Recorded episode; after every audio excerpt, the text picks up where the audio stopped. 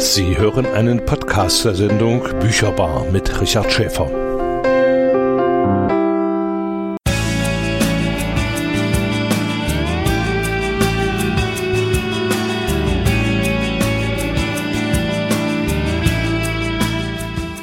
Bücherbar. Was Thüringen liest, hört und schreibt. Die Sendung für Literatur mit Richard Schäfer.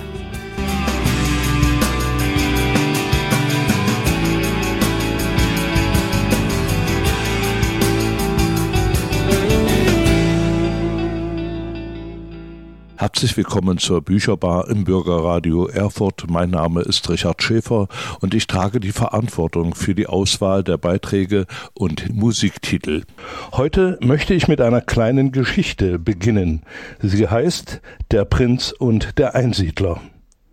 Ich will für alle Künstler des Landes ein großes Fest ausrichten, begann der Prinz. Und, unterbrach ihn der Einsiedler, was ist daran so schwierig? Schon die Sitzordnung. Wen setze ich in die erste Reihe? Wen in die Mitte? Wen rechts? Wen links? Die Kompositeure? Die Stückeschreiber? Die Schausteller? Die Maler? Alle würden denken, dass ich eine Kunst der anderen vorziehe.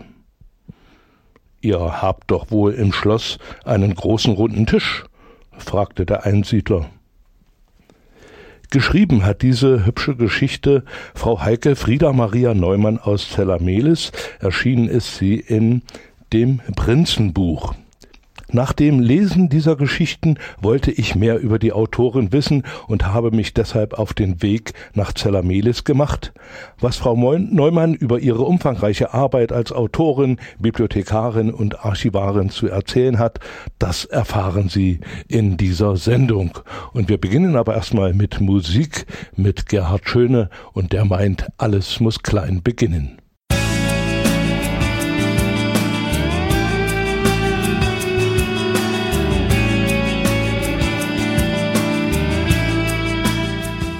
Bücherbar. Was Thüringen liest, hört und schreibt. Die Sendung für Literatur mit Richard Schäfer. In der Bücherbar stelle ich Ihnen heute die Autorin Heike Frieda Maria Neumann aus Zellamelis vor, die ich in der vergangenen Woche zu Hause besucht habe. Ich wollte natürlich wissen, wie sie Schriftstellerin, wie sie Autorin geworden ist und darüber berichtet sie im ersten Teil des Gespräches. Ich bin heute bei Frau Heike Frieda Maria Neumann. Vielen Dank, dass ich da sein darf, Frau Neumann. Bitte, ich freue mich auf das Gespräch. Sie sind äh, Autorin äh, von Kinderbüchern, von lyrischen Gedichten und von vielen anderen. Da wollen wir dann äh, drauf kommen. Sie haben Ihr ganzes Leben aber mit Büchern zu tun gehabt als äh, Bibliothekarin, Sie haben im Archiv gearbeitet, Sie haben äh, als äh, Leiterin schreibender Zirkel gearbeitet. Wie sind Sie äh, zu Büchern gekommen? Was war in Ihrer Kindheit das auslösende Moment, sich bei Büchern festzuhalten?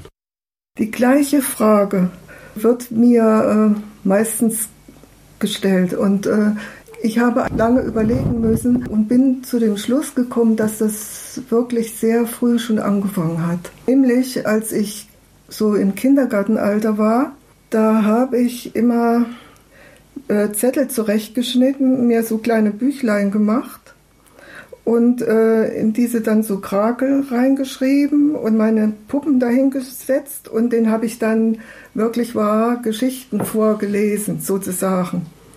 Und äh, mir war das eben gar nicht mehr so im Bewusstsein, aber im Nachdenken äh, bin ich dazu gekommen, dass es wirklich so war. Und ich hatte eigentlich drei Fähigkeiten damals. Ich hatte zum Beispiel, wir hatten so eine Nähmaschine, da musste man noch mit, mit Füßen richtig treten und ja, und da war ich so klein, aber ich habe schon an dieser Nähmaschine wunderschöne Sachen für meine Puppen geschneidert, ohne dass ich da Maß nehmen musste oder so. Das war das eine. Die zweite Fähigkeit war, dass ich äh, schon mit zwei Jahren auf dem Skiern stand. Also, und dann war ich auch in so einer Trainingsgruppe später bei Herrn König. Und es hätte also auch in diese Richtung gehen können. Und äh, das dritte waren eben die Bücher. Und jetzt, äh, damals wurde mir äh, vom Büdeker Kreis die Frage gestellt, ja, was war denn dein erstes Buch? Und äh, ich glaube mich zu erinnern, dass es ein Pappband war, und zwar mit den Sonnenkäfern. Äh, dieses, erst kommt der Sonnenkäfer Papa, dann ja, kommt die Sonnenkäfer Mama und hinterdrein ganz klimperklein die Sonnenkäfer Kinderlein. Und das wurde mir immer vorgelesen und ich hatte auch das Buch, das waren so Glückskäferchen. Und äh, das war eigentlich mein allererstes Buch. Also mir war auch vorgezeichnet, zuerst kommt der Vater, dann kommt die Mutter und dann hinten dran ganz klein die Kinderlein. Und ich hatte schon damals immer auch meine Auseinandersetzung. Ich habe einen acht Jahre älteren Bruder und der durfte immer alles und ich halt nicht. Ja, so hat es aber angefangen, dass ich mich da auch wahrscheinlich durchsetzen musste und äh, bestimmte Dinge auch nicht machen durfte. Aber so hat es mit den Büchern eigentlich angefangen. Ich hatte nie so viele Kinderbücher, könnte ich mich nicht erinnern. Erinnern kann ich mich noch an das Goldene Schlüsselchen und das ist ja von Tolstoi. Das habe ich eigentlich nicht so gerne gemocht, weil ich da musste ich immer selber lesen. Und das war in der ersten Klasse. Das fand ich schon, das war ziemlich dick, das Buch. Also das war schon schwierig. Aber dann von R.T.A. Hoffmann einige Bücher, also das mit dem Mäusekönig und doch, ich bin an für sich glücklich, dass ich so schöne Bücher hatte. Ist Ihnen zu Hause vorgelesen worden? Kaum. Also dieses Papp, das ist mir vorgesungen worden. Und später musste ich dann eben selber lesen und äh, also meine Mutter hatte auch wenig Zeit. Also wenn, dann ging das beim Abwaschen, dass sie mir da irgendwelche Dinge erzählt hat, auch so Gedichte und so. Sie hatte wohl dafür auch eine Affinität. Ja, aber dann später habe ich mein, äh, meiner Tochter dann schon vorgelesen und äh, weil, das, weil ich das sehr schön finde. Ja, und dann musste ich ja auch selber lesen und das ist natürlich dann auch gut, wenn man durch so eine Geschichte selber durchkommt und ja. dann. Bücher haben Sie aber nicht losgelassen. Sie sind dann richtig auch Bibliothekarin geworden. Dann muss ich erst mal erzählen. Äh, ja, dann in der Schule ja. äh, hat man das irgendwie mitgekriegt, dass ich äh, Gedichte mag und dann habe ich immer rezitieren müssen und zu Wettkämpfen bin ich dann immer mhm. geschickt worden und hatte auch das Glück, dass ich dann meistens auch ausgezeichnet wurde und dann war irgendwie mein Weg schon vorgezeichnet. Also meine ehemaligen Klassenkameraden, die wissen sehr gut noch, äh, wie das war und äh, manchmal bin ich auch belächelt worden, sicherlich.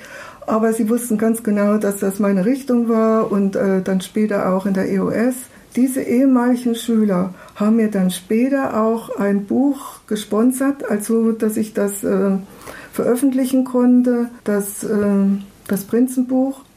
Und das haben wir dann insgesamt äh, gespendet für das Kinderhospiz. Also das ist ganz toll gewesen. Aber wenn das damals, wenn ich damals äh, nicht aufgefallen wäre, meinen ehemaligen äh, Klassenkameraden, ich glaube, dann wäre das, diese Herzlichkeit jetzt nicht da. Mhm. Und so ist das gewachsen. Und äh, in der EOS, da war ich für Theater zuständig, für alle Klassen. Mhm. Und das ist ja, äh, das war schon ein Ding. Also äh, ich hatte zu Hause, mein Vater war ganz schlimm krank, der hatte Krebs und so. Und also normalerweise habe ich mich zurückgezogen und meine Klassenlehrerin, die hat das also möglich gemacht, die hat mir den Auftrag gegeben und da musste ich ja auch immer die Karten verkaufen und musste auch sehen, musste auch die Dinge bekannt machen und da musste ich ja auch selber mit ins Theater gehen. Das hätte ich vielleicht sonst in dieser Situation, häuslichen Situation gar nicht getan.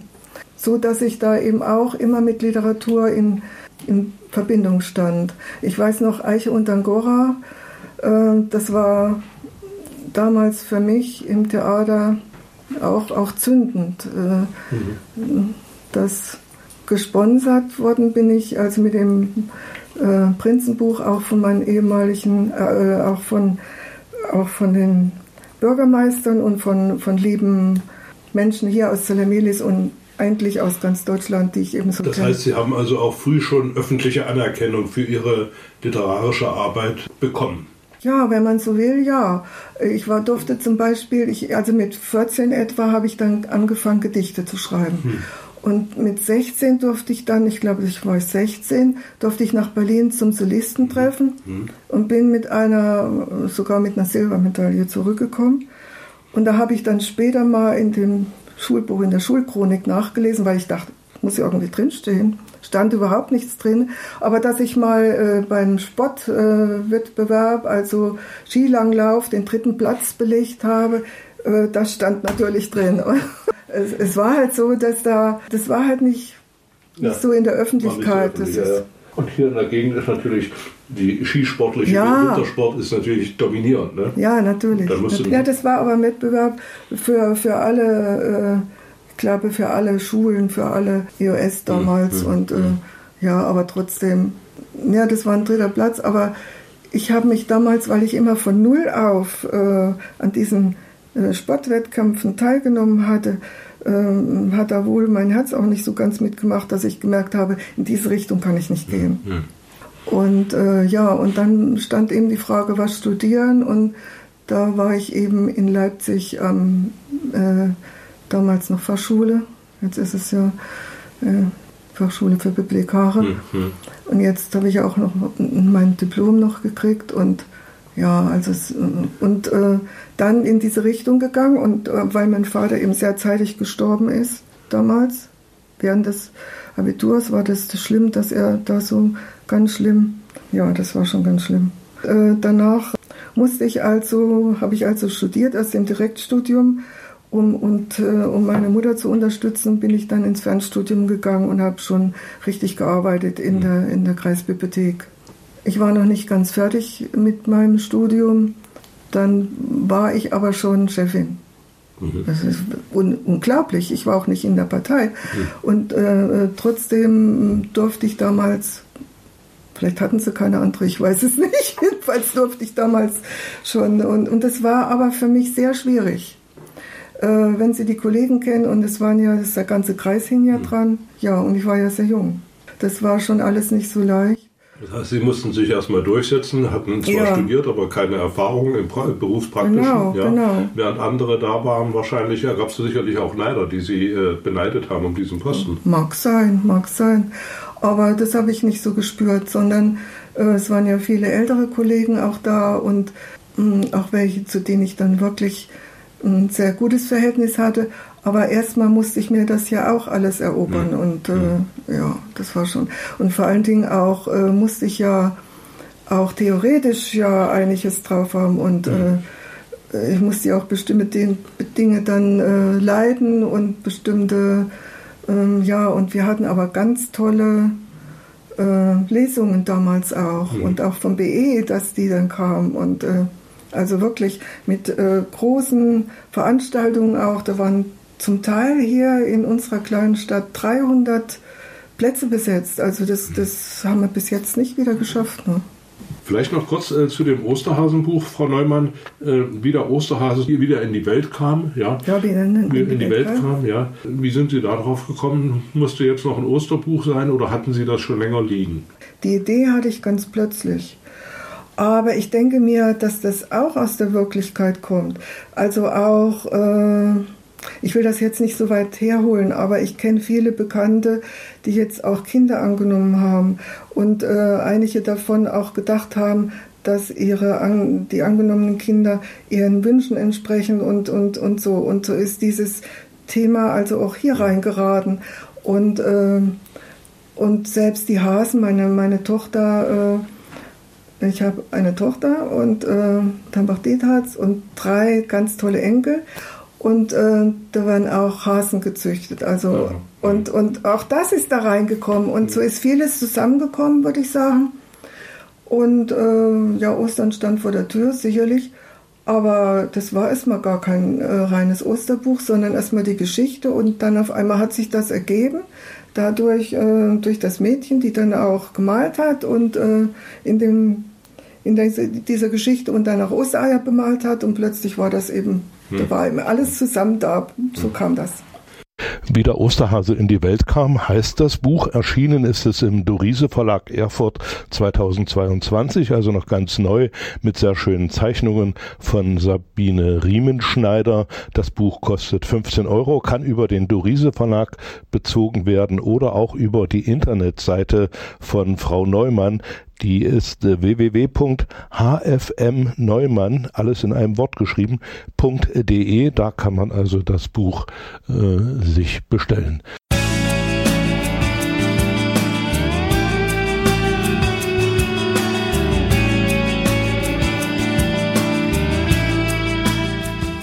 Bücherbar.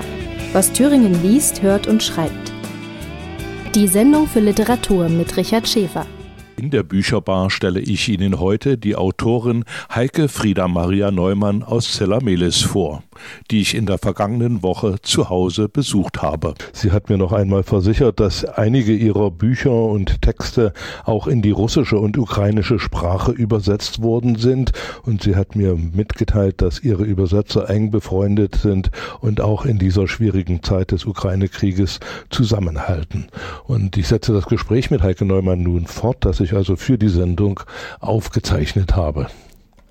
Frau Neumann, Sie haben aber dann äh, neben Ihrer Tätigkeit als Bibliothekarin oder Archivarin haben Sie auch immer äh, den Blick, ich will nicht sagen nach unten, aber auf die Jugend gehabt, um äh, Jugendliche zu fördern in ihrer Tätigkeit Literatur zu erschließen, Literatur zu verarbeiten, selber Literatur herzustellen. Na klar, ich habe auch mit den Kindern immer schon gearbeitet, auch in der Bibliothek. Aber dann war ich eine Zeit lang auch freischaffend. Ich war auch schon mhm. im Schriftstellerverband als, als Gasthörer, dann als und dann musste ich mir ja, weil ich auch wenig verdient hatte danach, ja, weil freischaffend mit Lesungen und so verdient man da auch nicht sehr viel. Und dann hat mir, mir angeboten, dass ich äh, den Kreis äh, Schreibender Schüler leiten sollte als künstlerischer Berater. Dann habe ich auch ein bisschen Geld dafür gekriegt und das habe ich sehr gerne gemacht. Das war also vom ganzen Kreis und da sind einige doch sehr weit gekommen. Die eine das eine Mädchen ist sogar in New York jetzt und ist als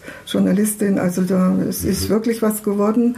Und ich habe dann später auch noch ein zirkelschreibender Werktätige geleitet, äh, auch als künstlerischer Berater in Eisfeld und es hat mir auch sehr viel Spaß gemacht. So ist das alles geworden und wie gesagt auch schon immer von Anfang an im Schriftstellerverband als Gasthörer zunächst. Das habe ich aber eigentlich auch meiner ehemaligen Chefin von der Kreisbibliothek zu verdanken. Die hat mich damals Walter Werner vorgestellt und dann lief das alles irgendwie. Ja, du kommst da gleich mit rein und mhm, mhm. ja, so, so lief das. Frau Neumann, eine Frage äh, bewegt mich jetzt, weil Sie ja hier in Zellameles im Thüringer Raum sind. Äh, spielt bei Ihrer Arbeit im literarischen Bereich auch Mundart eine Rolle? Überhaupt nicht. Ich kann keine Mundart, leider. Leider muss ich sagen. Wie das? Weil, wie das äh, meine Eltern äh, äh, haben nie gesprochen, meine Großmutter auch nicht. Ich und äh, da ist das sehr schwer. Also wenn man hm. dann reinwächst. Ja. Aber ich äh, natürlich äh, befördere ich das mit Mundart. Hm. Und ich bin ja auch in dem, ich habe ja den äh, Förderverein Stadtarchiv e.V. Äh, mitgegründet, äh, mit dem Herrn Ansorg zusammen. Und äh, da pflegen wir auch die Mundart. Hm. Übrigens ist jetzt mein Mann äh, der Chef des äh, Vereins, des ja, und äh, da geht das alles seinen Gang, Gott sei Dank weiter, weil hm. ich ja bin jetzt. Lass uns doch mal auf die Bibliotheksarbeit zurückkommen. Es gab also früher viel mehr Bibliotheken. Ja, und, und viel mehr Leute, die darin waren und die Literatur sozusagen an die Leser gebracht haben.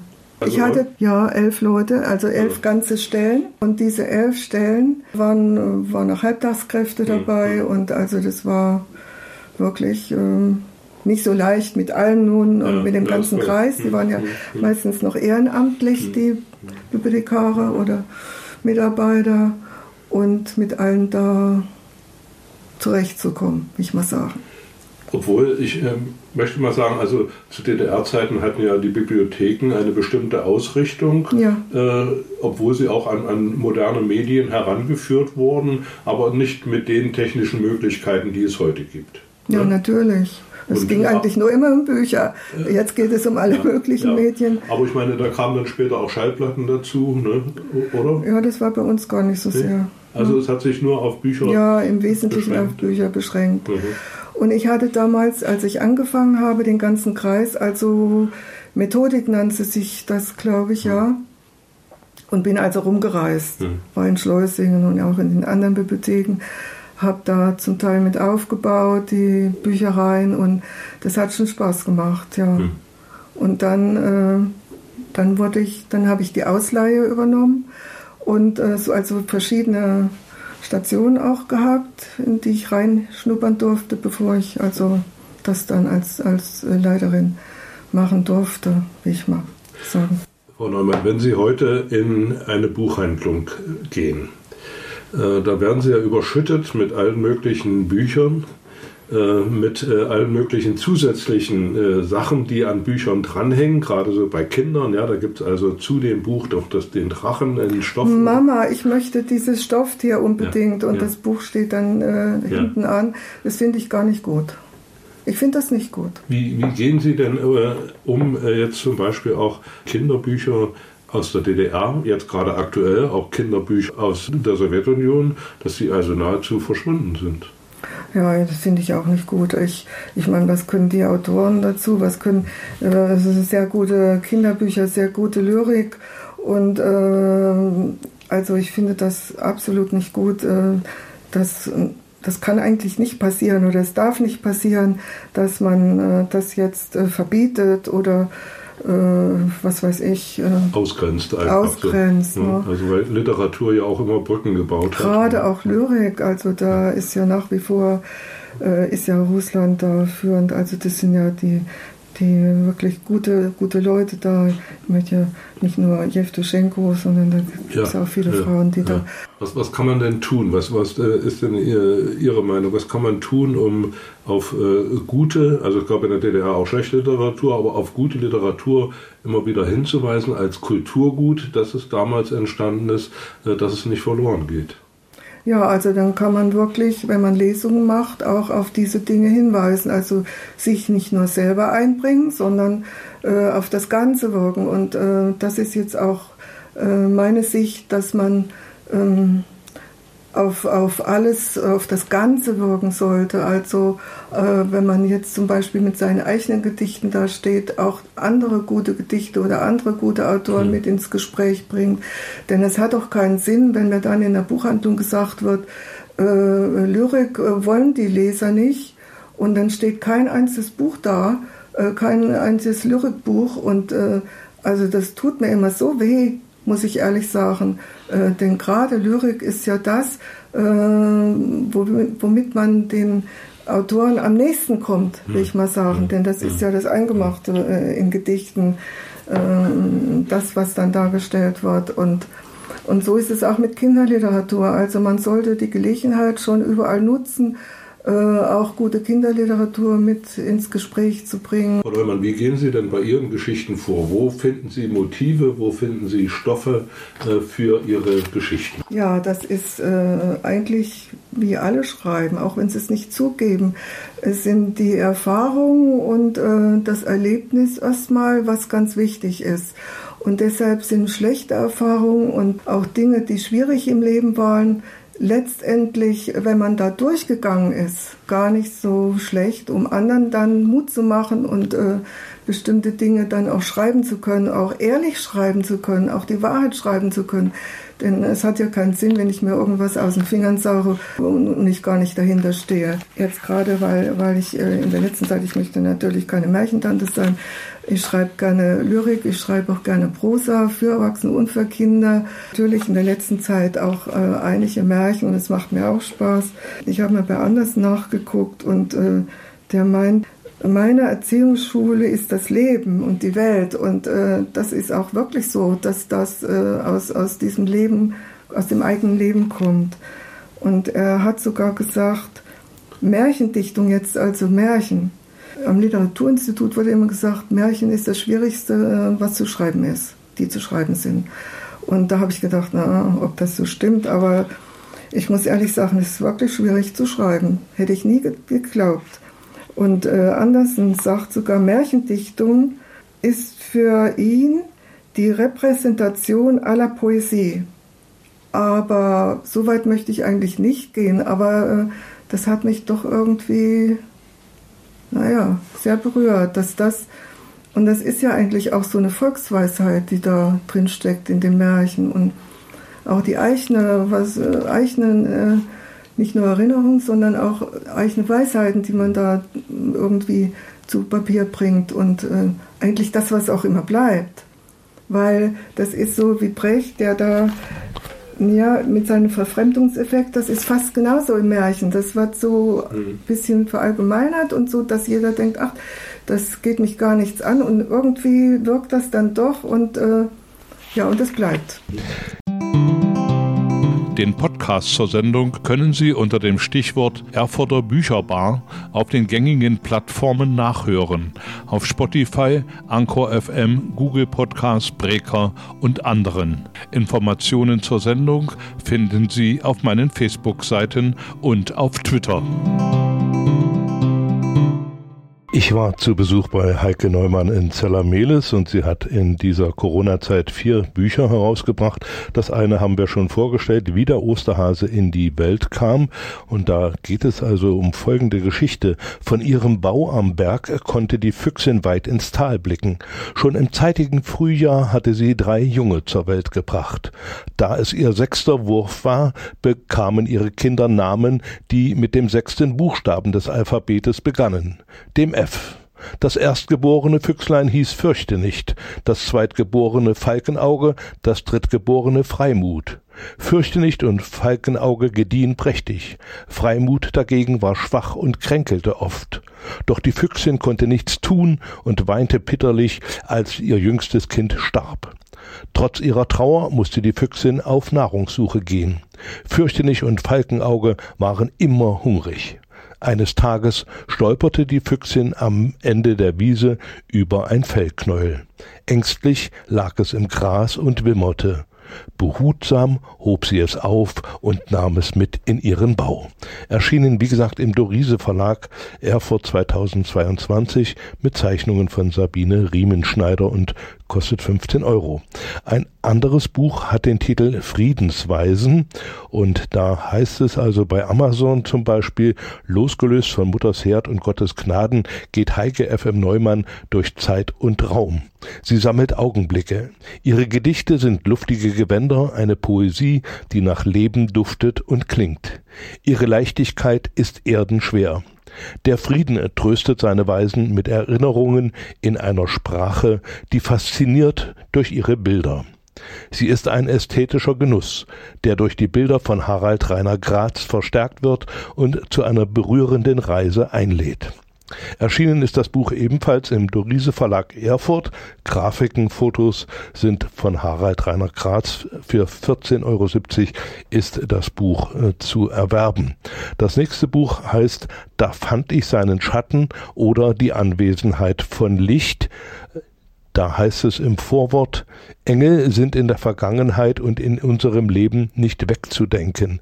Sie sind in allen Darstellungen und Äußerungen faszinierende Wesen, die sich in unserer Fantasie aus dem täglichen Allerlei und Dunkel herausheben, Licht werden, das für jeden anders erscheint, oft mit einem Augenzwinkern oder mit einem inneren Aufschrei, manchmal aber auch als unverzichtbare Lebenshilfe. Lassen Sie sich überraschen. Auch dieses Buch ist im Dorise Verlag Erfurt erschienen 2021. Die Fotos sind von Jürgen Neumann. Das Buch kostet 20 Euro. Ja, und das Prinzenbuch, aus dem ich vorgelesen hatte, das hatte Frau Neumann schon gesagt, ist also als Spende für das Kinderhospiz in äh, äh, Tabart oder Tambach-Dietars eingegangen. Natürlich soll die Autorin jetzt im Folgenden auch äh, einige Texte lesen und äh, auf das Engelbuch kommt sie dann noch zu sprechen.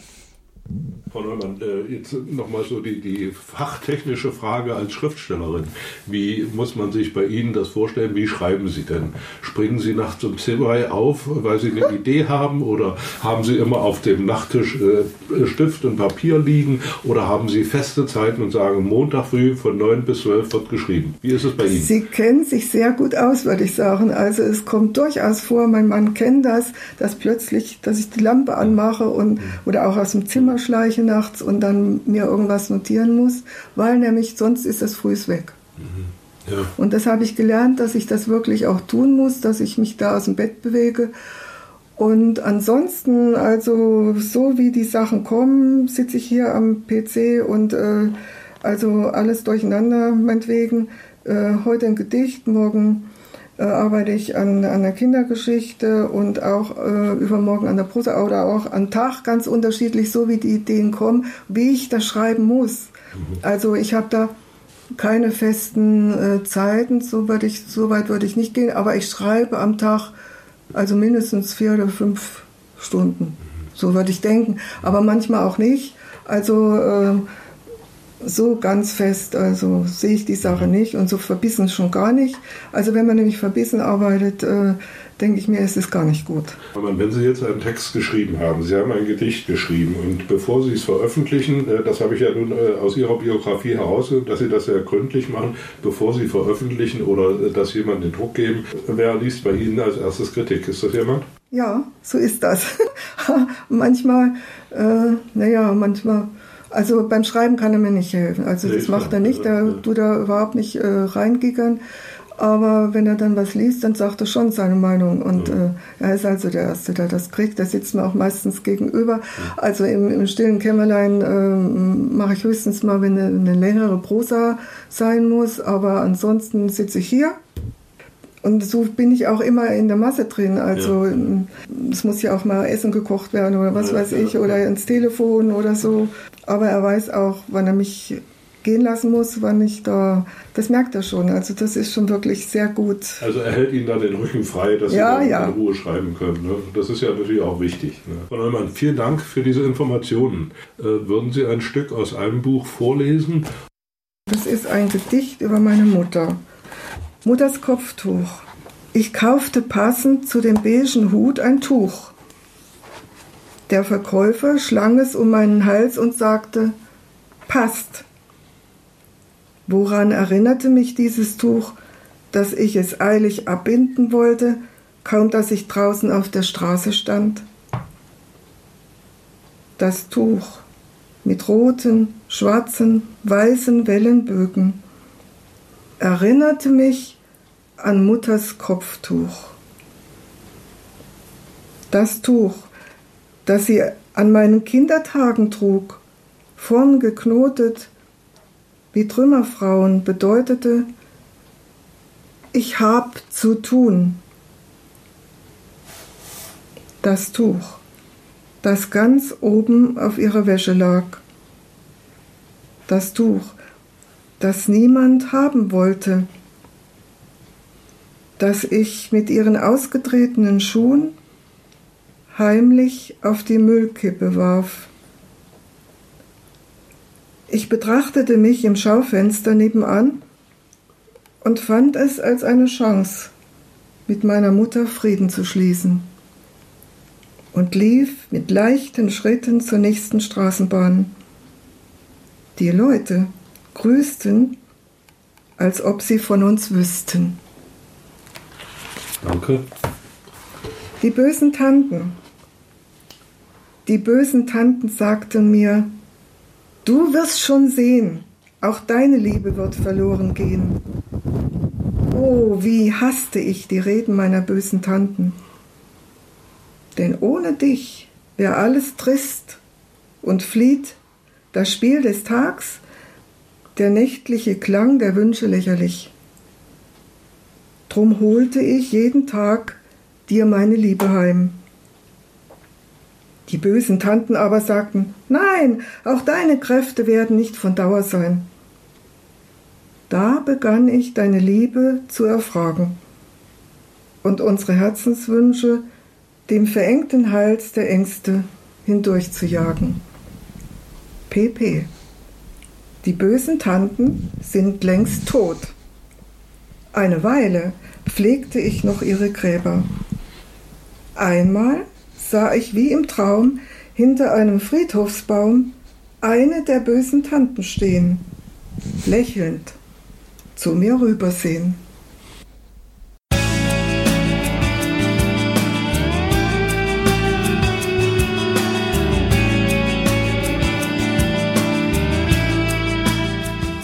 Bücherbar.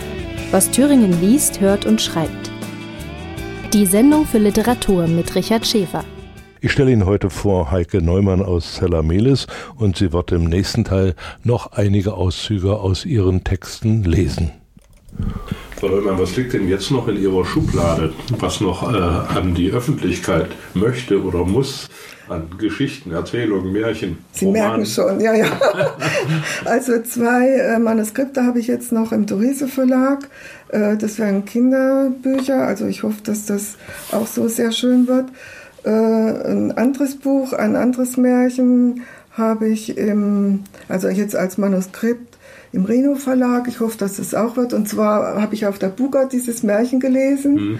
Äh, auf der Suche nach der blauen Blume. Und äh, ich hoffe, dass das auch sehr gut wird und dass das vorangeht. Noch habe ich äh, keinen Vertrag, aber ich denke mir mal, das geht auch seinen Gang. Das habe ich ja damals auf der Buga gelesen und da mhm. waren mhm. 50 äh, Leute, Kinder und Erwachsene, die das. Und dann hat es angefangen zu regnen. Da hatte ich schon Bedenken, und, aber die sind sitzen geblieben und da habe ich gemerkt, so schlecht ist das gar nicht und werde sicherlich noch ein bisschen was dran machen müssen. Und, aber würde ich mich auch sehr freuen. Das ist erstmal das, was jetzt noch da ist. Außerdem habe ich Manuskripte schon noch liegen. Äh, Kinderbücher, äh, viele Gedichte, die vielleicht irgendwann wieder ein mhm. Gedichtband ergeben. Wie gesagt, auch, auch Erzählungen. Da schreibe ich jetzt schon wieder einige ein, also von früher, die ich da. Mhm. Äh, das war nur mit Omek abgezogen und äh, versuche ich jetzt nochmal im PC einzuschreiben. Und also genug da, also gesund bleiben ist das Motto ja. und äh, ähm, eine schönere, also nicht so ein Krieg, äh, so einen verdammten ja, dass es eben auch, dass man dann eben auch schreiben kann und dass, dass man das auch gelesen wird und äh, dass man wieder zusammenkommen kann. Und ja. das wünsche ich mir ganz sehr. Frau Neum, Sie haben in Ihrem Buch, da fand ich seinen Schatten oder die Anwesenheit von Licht, gesehen, Sie haben äh, Lyrik und Prosa über Engel geschrieben, aber jetzt nicht so aus der Luft gegriffen, sondern Sie haben Bilder, äh, Kirchenfenster und andere äh, Sachen genommen, Gemälde. Klee, ja. ja äh, und haben dazu Gedichte oder ihre Gedanken geschrieben. Ja. Wie sind Sie auf die Idee gekommen? Ja, umgekehrt. Ich hatte also die Gedichte. Also ich, äh, ich habe auch zwei neue noch dazu geschrieben, aber an für sich hatte ich die Gedichte, auch die Prosa hatte ich. Und da habe ich gedacht, eigentlich wäre das schön, wenn ich das mal so zusammenfasse. Und dann habe ich angefangen. Und dann dachte ich, eigentlich wäre es doch schön, wenn da Illustrationen dazu wären. Und äh, da gibt es natürlich äh, große Meister und, äh, und da dachte ich, das wäre natürlich schön, wenn ich Chagall dazu hätte. Und, aber äh, dieses Buch oder Ballach, ja. Hm. Und äh, da habe ich angefangen und musste auch äh, Genehmigung einholen. Ja. Und das ja. wusste ich natürlich nicht, was da alles auf mich zukam. Ja. Und ich musste auch da Geld dafür bezahlen. Ja. Und das ist nicht zu knapp gewesen. Und äh, sogar auch von Sitte, diese eine Zeichnung, das musste ich im Nachhinein jetzt noch bezahlen, äh, weil ich nicht wusste, ich habe gar nicht gedacht, dass das irgendwo verwaltet wird. Und äh, ja, und da ist eben dieses, dieser wunderschöne Band entstanden. Aber halt äh, ich muss auch die Auflagen, dann sind das, es ist eine ganz geringe Auflage nur und mhm. es ist einmalig, also es kommt nicht nochmal. Das musste mhm. ich also fest. Mhm. Und ich hatte angenommen, äh, Sie haben es umgekehrt gemacht. Also Nein. Sie haben also die Gedichte und haben dann die Bilder dazu gesucht. Ja, das ist natürlich auch eine ja, mühevolle Arbeit. Ja. Aber wenn man hier durchblättert, Sie haben schon Chagall genannt oder verschiedene andere, Willi Sitte, Auch aus unserer Umgebung, die. Kirchen. Äh, ja. Und äh, Kirchenfenster aus verschiedenen. Und das auch, das ist ein ganz tolles, äh, das ist von einem Mundmaler. Ja. Da bin ich auch. Darf ich das Gedicht noch lesen? Das, das liebe ich, das Gedicht. Ja, bitte.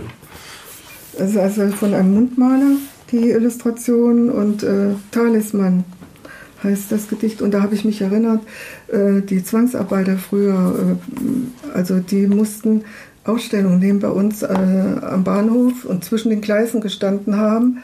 Und die wurden dann von den äh, Fabrikbesitzern herausgesucht, wen sie da haben wollten.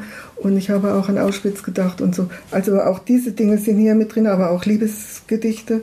Aber in dem Falle halt äh, auch bis dahin geht das und auch, ja, also ich lese mal Talisman. Er hatte untaugliche Flügel, einen lachenden Mund. Es ist schwer zu sagen, war er aus Pappe oder aus Schins? Er hatte keine Füße, aber eine Hand, die ihn hielt und ihn loslassen musste, dass er fiel und fiel. Er fiel zwischen die Gleise fand ich seinen Schatten. Und das ist eigentlich auch ein Teil des Titels. Und da fand ich seinen Schatten, fand ich aber zu wenig, denn wo Schatten ist, muss auch Licht sein, also auch Hoffnung. Und deshalb habe ich gesagt, es wäre schön, wenn der Verlag, der Dorise Verlag, der das ganz toll umgesetzt hat, äh, steht, oder die Anwesenheit von Licht. Mhm. Mhm. Also jetzt ist beides, da fand ich seinen Schatten oder die Anwesenheit von Licht. Vielen Dank, Frau Neumann. Ich danke auch. Das war Heike Neumann aus Zellermelis. Sie können also sich auch noch auf ihrer Internetseite informieren. Ich nenne sie nochmal www.hfmneumann.de, also alles in einem Wort geschrieben. Und Informationen finden Sie natürlich auch auf der Internetseite des Dorise Verlages hier aus Erfurt. Und ich verabschiede mich für heute von Ihnen mit einem Titel, den Sie sicherlich alle auch kennen, mit Stefan Backershausen, Hallo Engel. Und ich hoffe, dass es Ihnen ein bisschen Spaß gemacht hat, hier ein bisschen reinzuhören in dieses literarische Schaffen von Frau Neumann. Tschüss, bis zum nächsten Mal, sagt Richard Schäfer.